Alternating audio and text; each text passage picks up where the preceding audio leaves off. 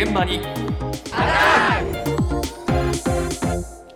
今朝の担当近藤香織さんです。おはようございます。おはようございます。2025年に開催される大阪・関西万博。はい会場内ではすべてキャッシュレス決済になることが明らかになりました。おおそうですか。現金使えないんですよね。え万博でキャッシュレス決済を全面的に導入するっていうのは世界初になるそうですよ。えそうですか、もうキャッシュレス時代とは言われているものの、はい。なかなか厳しいねこりゃ、全部って言われるとね、なんかへえと思っちゃいますけれども、はい。クレジットカードとか、はい。まあ、交通系の IC カード、はい。それから QR コード決済などね、ええ。こういうのを使うっていうのを想定してるんですけれども、ええ。まあまあまあ、スマホありき、まあということになりますよね。そうですねえこのスマホ中心の世界の中で、えもしなくしたらと思うと、怖いですよね。いやいやスマホはなくせませんよ本当に。ねえそこで今日のテーマです。あなたはこれまでにスマホをなくしたことありますか？ないです特に意識はしてないんですけど、まあ、出かけるときはね確認しますけどポイントポイントで確認するぐらいでお店出るときとかあるかなっていう何でも入ってるからねデータがね。もう番号もそうだしキャッシュでねそこら辺の全部入ってるじゃないですか。だってもう生活できなくないですか？スマホないとね。ないです。気をつけてます。いやもう徹底して。これなくなっちゃったらもう何もできなくなるから。まあななメモもそうだしスケジュールもそうですし、まあ、お金とかも。もうこんなんなくなったらもう本当まずいですよ。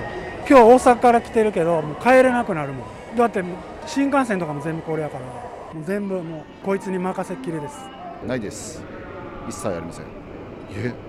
普通に生きてりゃなくさないんじゃないですか。家の鍵なくします？と一緒だと思うんですけど。この中に全部入ってるわけですから。これがなかったら生きていけないんでという意識だったらなくさないんじゃないかな。もうみんな厳しいこと言いますね えなくすなおかしいじゃないかって言われているようなもんだな。普通に生きてればなくされる。んですうん。そこまで言わなくていいじゃないかまあでも家の鍵と同じぐらい大事なんだからっていうことをやっぱり相当気をつけてらっしゃるっていうことでもあるわけですよね。えでそんぐらい重要なんだからなくしたり落としたり忘れたりはしないっていうことなんですよ。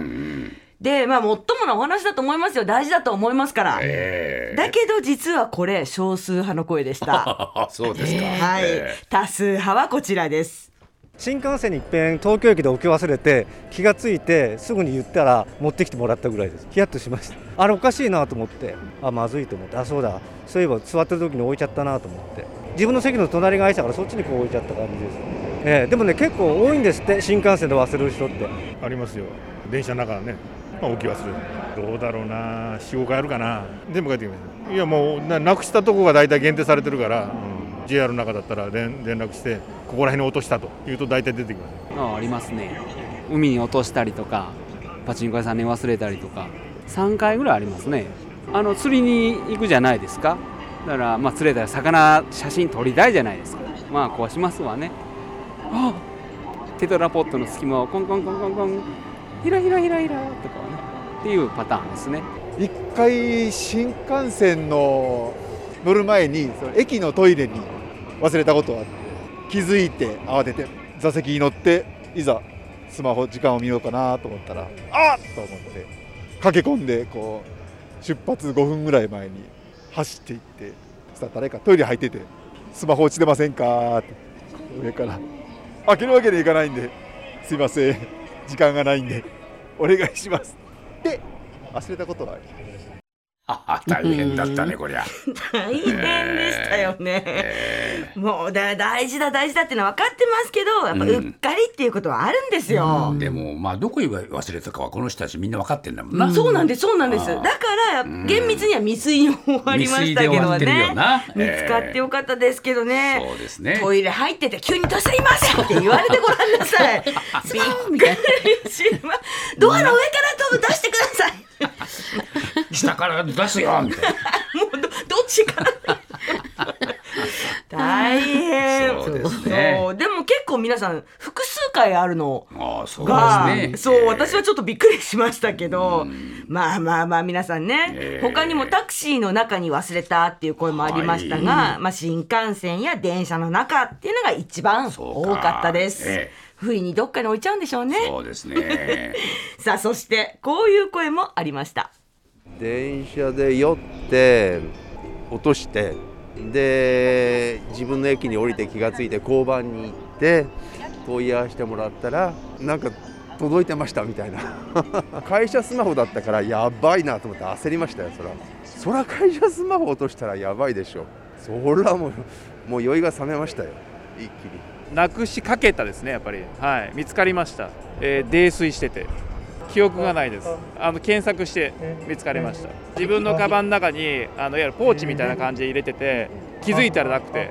でパソコンで検索して iPhone なのでそれで見つかったってことです、まあ、会社の近くの植え込みの中。カバンの中に社員証から何から全部だったので青ざめましたけどね。すぐ酔いは冷めましたけど。あありますよ。34回ぐらい。あ全部戻ってきてますね。電車の中で酔っ払ってとでも全部それですかね。あの家に帰ってない財布と携帯がないとかそういうのは調べるじゃないですか。でないんであの追跡機能でどこにあるか調べると、まあ、大体駅あたりにあるんで、まあ、落とし物センターにあるんだろうなと思って連絡して取りに行く感じです、ええもう慣れてます。酔っ払っちゃうとな、酔っ払っちゃうとね。ねえ安子さん。ねえ。ね でもないです。でもびっくりしたねみんな戻ってきてるよねね。そうなんです。そうなんです。そうなんです。今回伺った中で、え皆さんスマホ戻ってきてるんですよ。え俺が驚いたよな。あの海の中に落とした人は別ですけど、これは別だこれは別ですけれひども。らひらひらは別えひらひらは別ですけども、皆さん戻ってきてるんです。いやほんとびっくりするねそれ。いい国じゃないですか、日本って。いい国だよな日本ってな。本当にそれが一番こう印象に残っちゃった。そう、ね。でもだからってなくしていいわけじゃないですからね。なくしても大丈夫だってなっちゃまずいですなもう安子さん、はい。家の中で探し回らこれない最近はそうなんですよ。固定電話からかけてね。どこにあるか 鳴らしてみて。そう鳴らして。それあの日本いい国でも関係ないので。